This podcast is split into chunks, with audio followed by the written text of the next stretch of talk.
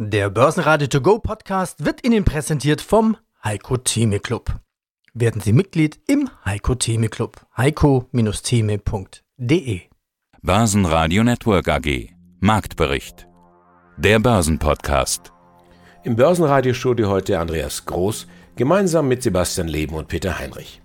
Auch am Donnerstag hatten die Börsenbullen das Sagen und trieben den DAX auf neue Rekorde.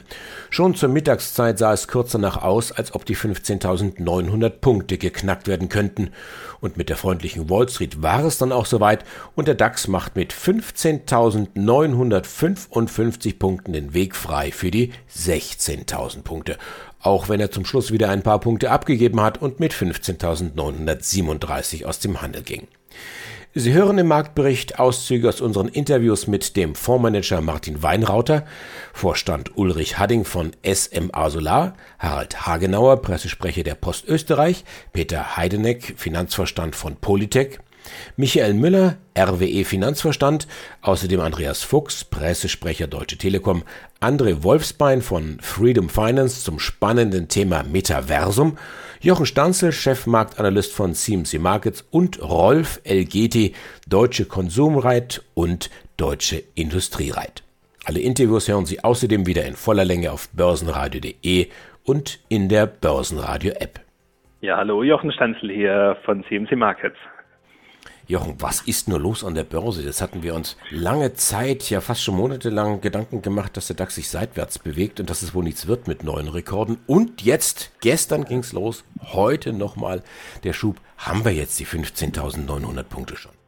Erfasst zumindest, wenn man heute um 12 Uhr genau Punkt Mittagszeit auf 15.897. Das sind jetzt bei 15.892, also jederzeit kann es soweit sein. Es peilen ja viele die 16.000 Punkte Marke an, die auch ein charttechnisches Ziel ist. Mehrheitlich ist interessant, sind Privatanleger Short, setzen also auf den fallenden DAX. Diese Bewegung, die wir jetzt sehen, ist so ein bisschen so eine Nachzüglerbewegung, weil die Wall Street ja zuvor ja auch schon auf neue Rekordhochs gegangen ist, aber der DAX ja gar nicht dabei. Und jetzt sind da viele auf der falschen Seite und versuchen vielleicht hier auch noch Positionen irgendwie zu retten, hoffen, dass der Markt sinkt, aber die Dynamik, die ist jetzt klar auf der Oberseite. Der Aufwärtstrend mit dem neuen Hoch ist intakt. Weiterhin ohne Trendwende schon seit Wochen sehen wir keinen Top, sehen wir keine charttechnischen Wendesignale. Was hat es letztendlich dazu geführt? Ist es nur das Thema, ja, Short ist auf dem falschen Fuß erwischt? Weil auf der anderen Seite das Thema Inflation, das Thema Corona, das Thema Rohstoffmangel und entsprechende Preissteigerung, das ist ja nach wie vor aktiv. Diejenigen, die damit vielleicht am besten klarkommen, sind die Unternehmen mit den steigenden Preisen. Natürlich haben viele gesagt, wir haben Margendruck und das geht nicht spurlos an uns vorbei. Aber was will man sonst machen, um sich gegen Inflation abzusichern? Im Festgeld kriege ich ja keinen Zins als Kompensation für die hohe Inflation, die jetzt da ist. Und natürlich können die Zentralbanken immer wieder beteuern, dass die Inflation vorübergehend ist, aber das heißt nicht, dass wir danach wieder die alten Preise haben, sondern das bleibt dann dort, wo es ist und wird dann noch weiter steigen.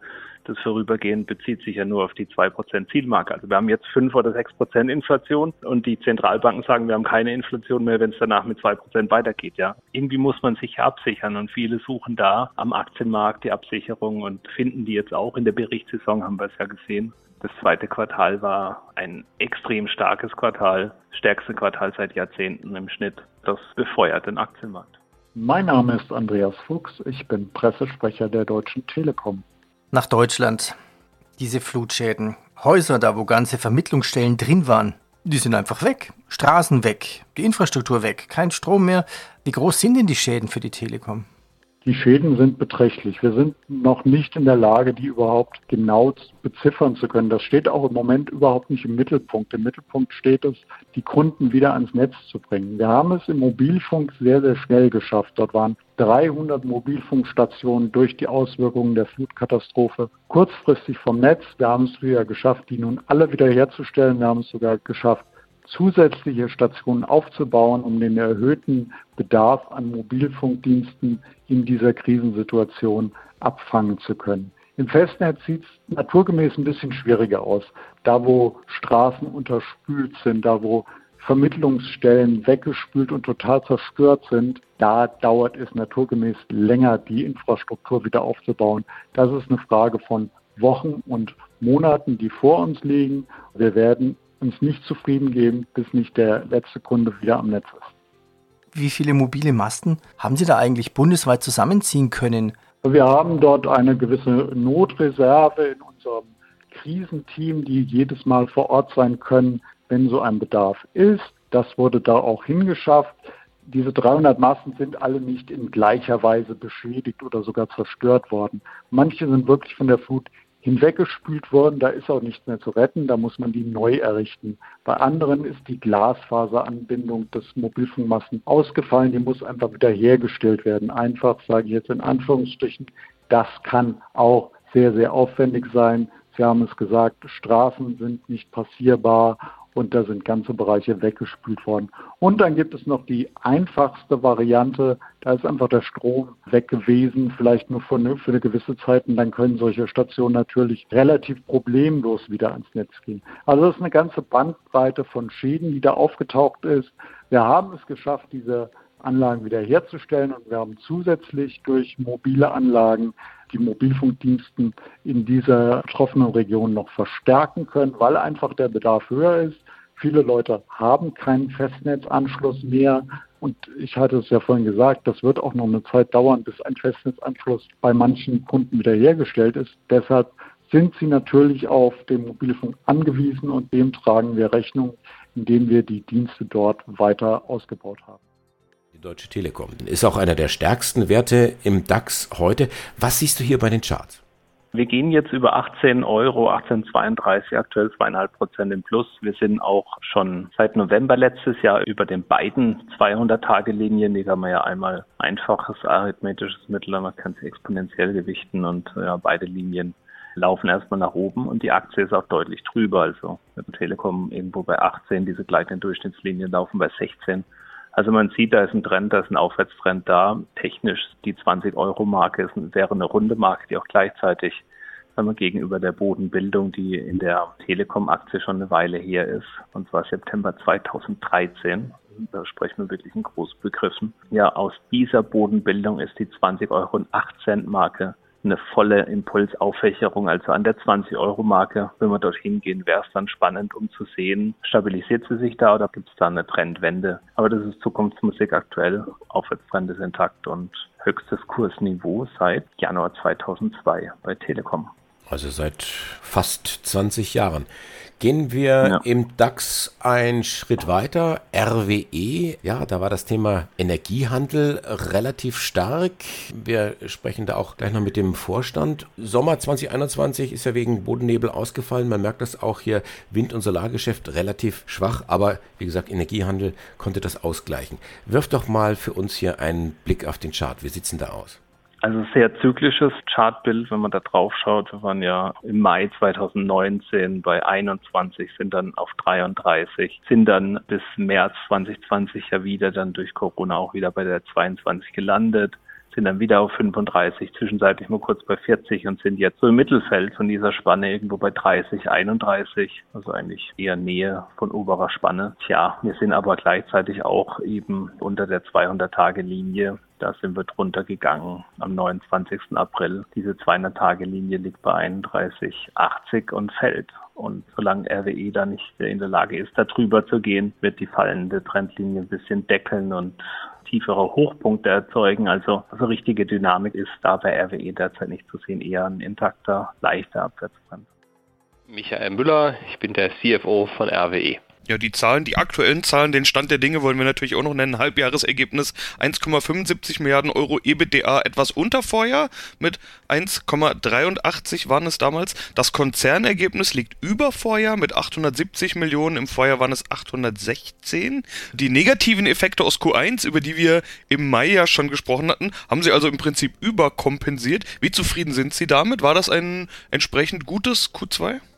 Ja, also wir würden sagen, das ist absolut ein sehr gutes Q2 und was vor allen Dingen für uns natürlich wichtig ist, dass wir als Unternehmen die Transformation erfolgreich voransetzen. Also zum einen haben wir jetzt unsere Steinkohleblöcke in Deutschland, die ja in der letzten Auktion erfolgreich waren, nun endgültig außer Betrieb genommen, sind also da mit dem Stilllegungspfad weitergegangen und auf der anderen Seite haben wir aber auch den Ausbau der Erneuerbaren vorangetrieben und wenn Sie auf unsere Investitionen gucken, wir haben dieses Jahr zwei Milliarden im ersten Halbjahr investiert, fast doppelt so viel wie im äh, Vorjahr Jahreshalbjahr und davon über 90 Prozent in die Bereiche der Erneuerbaren. Das ist für mich das wichtige Thema und deswegen bin ich auch sehr, sehr zufrieden mit dem ersten Halbjahr. Und man muss ja auch sagen, diese negativen Effekte, die es gab, das waren Wettereffekte im Endeffekt, beides sogar. Wetter haben sie ja nicht in der Hand, kann man noch nicht beeinflussen. Ich weiß nicht, wie es in der Zukunft sein wird. Sie hatten einen harten Winter in den USA, darüber haben wir auch im Mai schon gesprochen. Da gab es Sonderkosten für sie, ein Sondereffekt. Und der zweite Faktor ist die Windsituation Anfang des Jahres. Das habe ich jetzt schon bei einigen anderen erneuerbaren Energienanbietern auch schon gehört. Darauf muss man sich bei Ihnen wohl in Zukunft einstellen, dass Sie, na, wie nennen wir es, etwas wetterfühlig werden. ja, ich glaube, das ist eine richtige Aussage. Also äh, wir unterstellen natürlich in unseren eigenen Planungen und Prognosen durchschnittliche Winderwartungen und was wir dann beobachten, ist äh, Schwankungen zwischen den Jahren. Das heißt, ähm, wenn wir auf unser Ergebnis gucken, 2020 war eben geprägt von einem sehr starken Windjahr. Insofern waren wir damals eben auch über der ursprünglichen Prognose äh, oder über den intern prognostizierten Werten und auf der anderen Seite dieses Jahr eben unterdurchschnittlich. Was wir natürlich versuchen, ist im Prinzip dem entgegenzutreten mit einem ausgewogenen Portfolio. Also sowohl hinsichtlich verschiedener Technologien bei Erneuerbaren, also Offshore, Onshore und auch Solar und Speicher und auf der anderen Seite aber auch Regionen. Also was man beispielsweise im ersten Halbjahr diesen Jahres gesehen hat, dass wir zwar Offshore und Onshore in Europa schwächer waren, wir hatten allerdings einen Gegenläufer, zumindest was den Windyield anging, in den USA und das ist genau unser Bestreben. Guten Tag, mein Name ist Peter Heideneck, Finanzvorstand der Politec Holding AG das Q2 jetzt singulär betrachtet, das fällt dann doch relativ deutlich hinter dem ersten zurück. Ein bisschen weniger Umsatz, aber deutlich weniger Ergebnis. Wie kommt das? Hängt das mit dem zusammen, was Sie gerade skizziert haben? Äh, zum Teil, ja, das sind natürlich ergebnisschwächende Momente, aber das Hauptmoment waren die Materialpreise. Es war so, dass wir im ersten Quartal gegenüber unseren realistischen Budgetannahmen nur ein paar Zehntausend Euro negativ abgewichen sind. Das würde ich mal als fast nichts bezeichnen wollen. Und dann sind es jetzt alleine im zweiten Quartal, also April, Mai, Juni, hatten wir eine Negativabweichung von gut drei Millionen Euro. Und wenn wir das dann einfach mal an die Verhältnisse im ersten Quartal wieder anglichen, dann hätten wir auch das gleiche Margenniveau und wären zumindest ein Stück weit weiter damit zufrieden. Wie gesagt, das war der größte und wirklich sehr, sehr stark zuschlagende Einzelfaktor. Wir haben das auch in unserem Halbjahresbericht entsprechend verbalisiert, indem wir gesagt haben, es war eine plötzliche und drastische, eine abrupte und drastische Erhöhung dieses Preises und von fast null Abweichung auf drei Millionen pro Quartal. Was wir natürlich in weiterer Folge jetzt mit unseren Kunden besprechen, besprechen müssen, dass wir das auch kompensiert bekommen. Allerdings gibt es ja dann immer diesen zeitlichen Verzug, in dem Fall, dass es so plötzlich und hart zugeschlagen hat und einer möglichen Kompensation dann in der Zukunft. Und dann sind natürlich die anderen Faktoren, die ich gerade sagte. Wir haben zum Beispiel ein Werk in Südafrika, das wir ab 1. Juli im Hochlauf hatten. Das hatte gerade vier Tage die Produktion aufgenommen. Wir waren in Full Swing. Dann mussten wir alle Maschinen wieder abstellen, das Werk und den Hochlauf einfrieren, weil unsere Produkte nicht gebraucht wurden, weil die entsprechende automobile Linie, die wir dort mit großen Unterbodenlösungen unterstützen, nicht assembliert, nicht gebaut wurde. Und das sind so Dinge, wo ich dann sage, die schlagen natürlich auch auf die Marge und die Gesamtheit bedingt, dass wir da jetzt nur in Anführungsstrichen mit dreieinhalb Prozent Marge unterwegs waren. Weil wenn man sich diese massiven Disruptionen unserer Produktion aufgrund der nur bedingt zur Verfügung stehenden Elektronikchips und die brachiale Situation im zweiten Quartal mit den Rohstoffpreisen anschaut, dann glaube ich, war das durchaus mindestens noch als achtbares Ergebnis zu bezeichnen. Mein Name ist Martin Weinrauter, Fondsmanager, Vermögensverwalter seit 30 Jahren jetzt. In einer Welt, die immer schneller wird, die sich beschleunigt und irgendwo macht es natürlich Spaß. Die Sachen werden nicht langweilig, an keinem Tag. Herr Weinrauter, der DAX erreicht jetzt in dieser Woche ein neues Allzeithoch. Also klar, ist damit der Trend noch intakt? Ja gut, das ist nun ganz einfach die Frage. Wenn man auf das Prinzip von Trenddefinition geht, kann man viele, viele mathematische Modelle ansetzen. Man kann es auch simpel machen und das Simple funktioniert genauso gut. Und das ist die Dow-Theorie und sie besagt, ein Aufwärtstrend besteht darin, dass ich eine Serie habe von höheren Hochs und höheren Tiefs. Und wenn die Tiefs immer höher sind als das vorherige Tief und die Hochs immer höher sind, habe ich gemäß Dow einen ganz klaren, eindeutigen Aufwärtstrend. Da gibt es nichts dran zu rütteln. Das ist doch eigentlich der beste Sommer für einen langen Urlaub als Trendfolge für Sie. Könnten Sie nicht, also rein theoretisch, wirklich lange in den Urlaub fahren, bis Sie eine Nachricht von Ihrem Computersystem bekommen? Hallo, Herr Weinrauter. So, jetzt Trennwende, Urlaubsende? Braucht man gar nicht zu beenden. Das ist viel einfacher, weil die Technik hat sich halt weiterentwickelt. Man könnte so etwas komplett programmieren und sagen, ich surfe weiter auf einer Welle und der Markt wird einfach automatisch von den Systemen rausgenommen. Dafür brauche ich nicht am Schreibtisch sitzen. Da will ich jetzt nochmal genauer nachhaken. Ähm, worüber unterhalten wir uns eigentlich, wird sich der eine oder andere Hörer fragen. Was ist die Trendfolge? Sie haben schon ein bisschen erklärt. Helfen Sie uns doch mal den Hörern zu definieren, was Trendfolge genau ist. Wie findet Herr Weinrauter und Ihr Grohmann-System dann den Trend? Ja gut, es ist ja nicht unser Trend, sondern es ist die Art und Weise, wie ein Markt sich bewegt. Und ein Trend ist eine Bewegung in eine Richtung. Und je länger der Markt sich in eine Richtung bewegt, ohne dass er rausfällt aus dieser Bewegung, umso lukrativer ist das natürlich für jemanden, der einem Trend folgt. Denn das sagt ja der Name. Ein Trendfolger folgt dem Trend. Er läuft dahinterher. Er läuft nicht vorneweg, er stellt sich nicht dagegen, er sagt nicht Ego, ich weiß, wie der Markt laufen muss und darum stelle ich mich jetzt gegen den Markt. Er sagt, nein, mir ist es völlig klar, dass meine Meinung am Markt überhaupt nicht zählt, sondern es zählt die Mehrheitsmeinung von allen. Die Mehrheitsmeinung von allen steckt in den Preisen, die der Markt bildet und wenn die sich im Trend bewegen, dann ist das das ideale Umfeld, um Geld zu verdienen. Rolf Regeti, Vorstandsvorsitzender Deutsche Industrie Rita G. Deutsche Industrie bedeutet, es geht um Gewerbeimmobilien. Wir sprechen über die neun Monatszahlen 2020-21 und da sehen wir steigende Mieterlöse plus 26 Prozent. Ich habe mal geschaut, wie war es denn im Halbjahr? Da waren es noch bei 30 Prozent. Ich will jetzt nicht sagen, ist da die Dynamik raus, aber man sieht ja doch irgendwie weniger Wachstum. Woran liegt's? Ja, das ist einfach nur der Vergleich. Natürlich von Quartal zu Quartal werden wir größer. Wenn ich in der Vergangenheit Wachstumssprünge habe, dann habe ich natürlich in zwölf Monaten versetzt ist die Basis höher und dann ist äh, bei gleichbleibenden äh, Akquisitionstempo natürlich das Wachstum geringer. Aber nichtsdestotrotz sind das ja, sehr, sehr starke Zahlen, sowohl vom Mietertrag her als auch vom FFO und vom, vom NRV je Aktie her. Das ist ja eigentlich auch kein Wunder, denn Gewerbeimmobilien ist ja ein weiter Begriff. Bei Ihnen geht es vor allen Dingen um Logistik und Lager und diese Themen. Lagerhaltung bekommt ja gerade eine ganz neue Dimension mit all den äh, Lieferkettenproblemen, Materialknappheit und so weiter, was man wirklich aus jeder Branche und in jetzt während dieser Berichtssaison von nahezu jedem Interview, jedem Unternehmen hört. Haben Sie überhaupt noch Leerstand oder wird Ihnen das gerade, ich sag mal, salopp aus den Händen gerissen? Also wir haben noch Leerstand, äh, aber tatsächlich bauen wir ihn immer stärker ab. Wir haben allein im, letzten Quartal über 80.000 Quadratmeter äh, Lagerflächen vermietet. Das sind ja keine Kleinigkeiten für eine Gesellschaft unserer Größe. Also ja, die Nachfrage ist stark und ja, wir bauen den Leerstand ab, den wir haben. Und das ist natürlich immer eine Sache des bedarf Arbeit und Zeit und muss vernünftig geplant und ausgeführt werden. Aber wir profitieren ganz klar von dem Trend, dass eben die Nachfrage nach Logistik, Lager, aber selbst nach, nach Produktion und, und Hybridflächen steigt.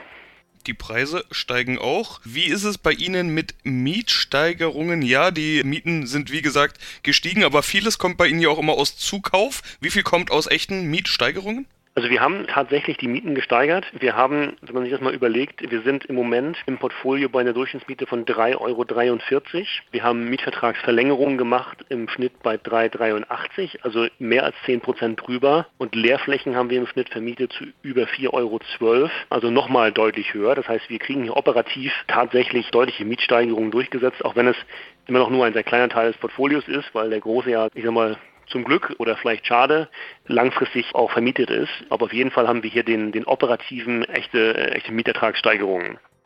Guten Tag, mein Name ist Harald Hagenauer, Head of Investor Relations der Österreichischen Post. Die Post, ja, da geht es ja nicht nur um Päckchen. Ich würde gerne mit der Wachstumsmeldung im Bank 99 Geschäft beginnen. Die Übernahme des Privatkundengeschäftes der ING in Österreich. Das finde ich spannend. Wie viele Kundenbeziehungen haben Sie denn hier gekauft? Was hat's gekostet? Wie funktioniert das? Ein österreichischer ING-Privatkunde, der jetzt 50.000 Euro plus auf dem Konto hat und einen Kredit vielleicht für 150.000 für eine kleine Immobilie. Ab wann ist er dann online auf seinem Bank 99 Kundenkonto? Äh, sehr gute Frage. Ja, wir haben als dritte Säule, als drittes Pflänzchen in unserem Portfolio äh, das Finanzdienstleistungsgeschäft uns auserkoren. Und hier ist uns ein, ein, ein guter, wichtiger Schritt gelungen, denn die ING wollte sich aus dem Privatkundengeschäft in Österreich zurückziehen und wir wollten und wollen dieses ausbauen. Das heißt, zu unseren bestehenden 80.000 Kunden kommen noch einmal 100.000 dazu. Jetzt muss man sagen, so schnell geht es dann auch wieder nicht. Das wird irgendwann finalisiert Ende des Jahres. Das heißt, wir reden dann über das Jahr 2020, wo man sagen kann, hier gibt es eine Menge von über 200.000 Kunden, die hier von uns bedient werden, betreut werden, hoffentlich Tendenz steigend, äh, mit einem neuen und komplettierten Produktangebot. Denn die beiden Einheiten, also unsere Bank 99 und das Geschäft der ING, überschneiden sich nur wenig, ergänzen sich hervorragend zu, zu den Stärken der kleinen Bank, die wir aufgebaut haben, den Zahlungsverkehr, den Girokonten, kommt, wie Sie richtigerweise sagen, vieles dazu, was man traditionell in allen Banken braucht. Also alle äh, Konsumkredite, Hypothekkredite und, und Fondssparen, also Aktienveranlagungen. Und das ist eine, eine sehr gute Komplementierung eines Leistungsangebotes. Äh, haben Sie jetzt nur die Kunden gekauft oder auch die Mitarbeiter der österreichischen ING? Wir übernehmen die gesamte Einheit. Das ist eine Einheit mit etwa 270 Mitarbeitern, die äh, hier autark äh, arbeitet. Und, und ja, wir werden, wir werden, wie gesagt, das Closing erfolgt erst zu Jahresende, aber wir werden die gesamte Einheit übernehmen mit deren gesamten Bilanzsumme. In Summe sind das etwa 1,7 Milliarden Euro, die die aktiv und passivseitig haben. Also insofern ist das eine schöne Ergänzung unseres Geschäftes. Wir haben ja erst aus dem Bankgeschäft irgendwo eine Bilanzsumme von 0,7 Milliarden Euro. Also es ist eine, eine schöne äh, Ausweitung äh, unseres Bank, unserer Bankaktivität. Mein Name ist Ulrich Hadding. Ich bin der Finanzvorstand der SMA Solar Technology AG des größten deutschen Solarunternehmens. Klingt alles recht positiv und optimistisch eigentlich. Äh, ich will nochmal auf diese Meldung zurückkommen, die man heute überall liest. SMA warnt, das klingt fast schon nach einer Gewinnwarnung. Genau das ist es ja nicht. Genau das Gegenteil ist ja nicht der Fall. Sie haben es gerade schon gesagt, Sie haben die Prognose bestätigt. Vielleicht reagiert der Markt auch immer nur auf dieses warnt in den Überschriften so negativ. Die Prognose wurde bestätigt, will ich an der Stelle nochmal sagen. Umsatzwachstum auf 1,075 Milliarden bis 1,175 Milliarden Euro und ein operatives EBITDA von 75 bis 95 Millionen Euro? Oder ist das eine Prognosebestätigung unter Vorbehalt, wenn diese Lieferkettenprobleme keine größeren Verwerfungen mehr erzeugen? Wie ist das alles zu betonen? Vielleicht können wir da jetzt auch mal ein mhm. bisschen die Verwirrung im Markt auflösen. Wie optimistisch sind Sie fürs Jahr? Also erst einmal müssen wir ja sehen, dass das Ganze Ausdruck von exogenen Faktoren ist, auf die wir tatsächlich keine Einflussmöglichkeiten haben.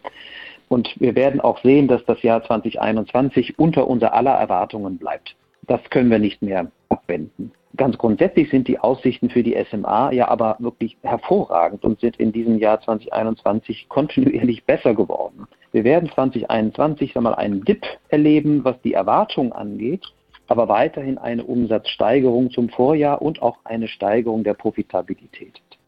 Die Guidance halten wir aufrecht. Wir gehen nicht davon aus, dass wir da noch im oberen Bereich der Guidance landen werden. Aber dass wir sie insgesamt erreichen, davon gehen wir nach wie vor aus. Den Vorbehalt, den wir in die Pressemitteilung reingeschrieben haben, ist eigentlich nur Ausdruck dessen, was wir alle dieser Tage immer wieder erleben, nämlich dass niemand wirklich sicher vorhersagen kann, wie sich diese Pandemie weiterentwickelt und welche Konsequenzen daraus noch erwachsen können. Das kann auch mitunter eben, wie Sie sagten, durch Einzelevents sich sehr schnell, sehr stark verändern. Wir haben unsererseits jedenfalls alles Notwendige getan, um dem zu begegnen. Und wir schauen, was das Unternehmen insgesamt angeht, wirklich sehr, sehr optimistisch in die Zukunft. Herzlich willkommen, André Wolfsbein. Unser Thema heute Metaverse und ich freue mich auf unsere Unterhaltung.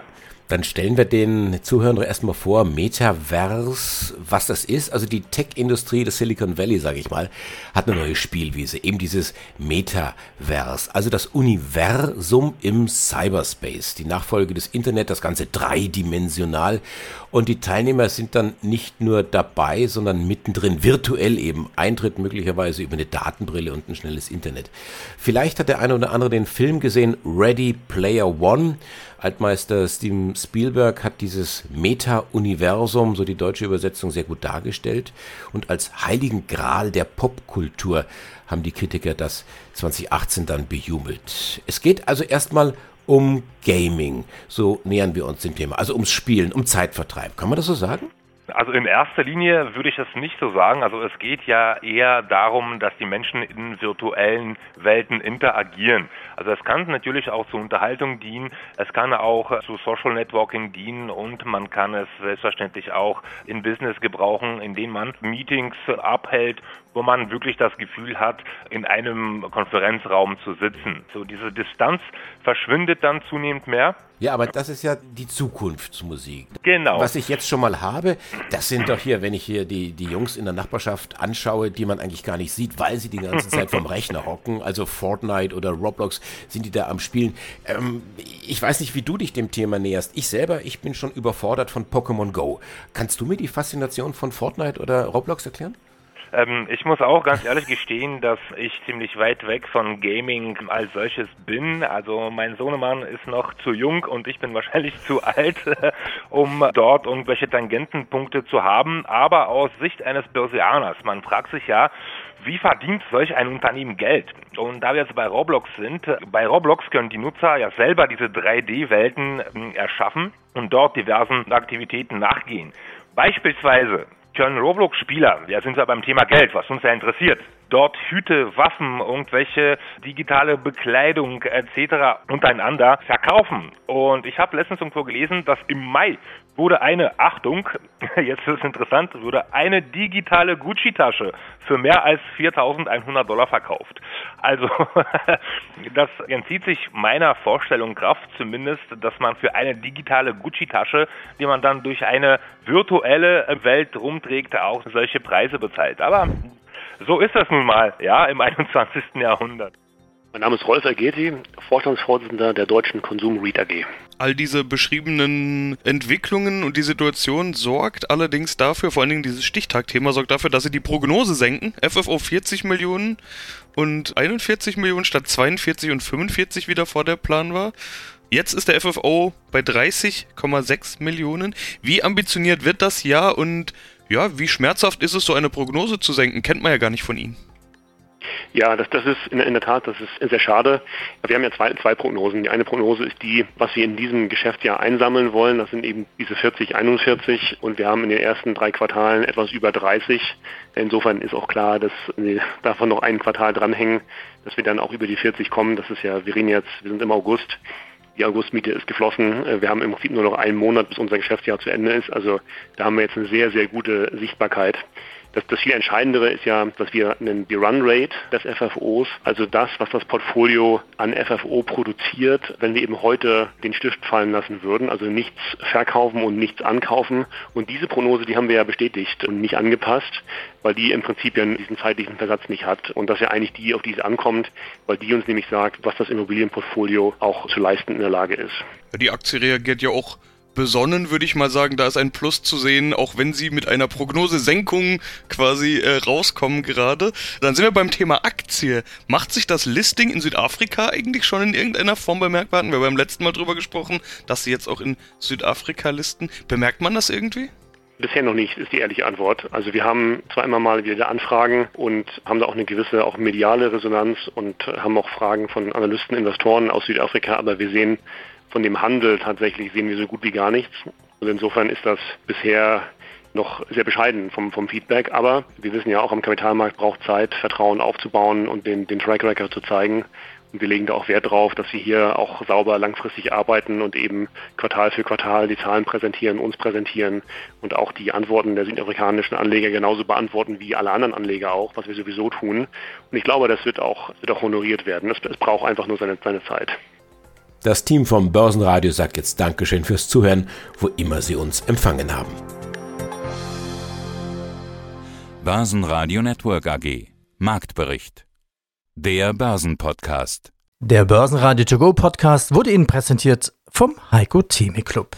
Werden Sie Mitglied im Heiko Theme Club. heiko-theme.de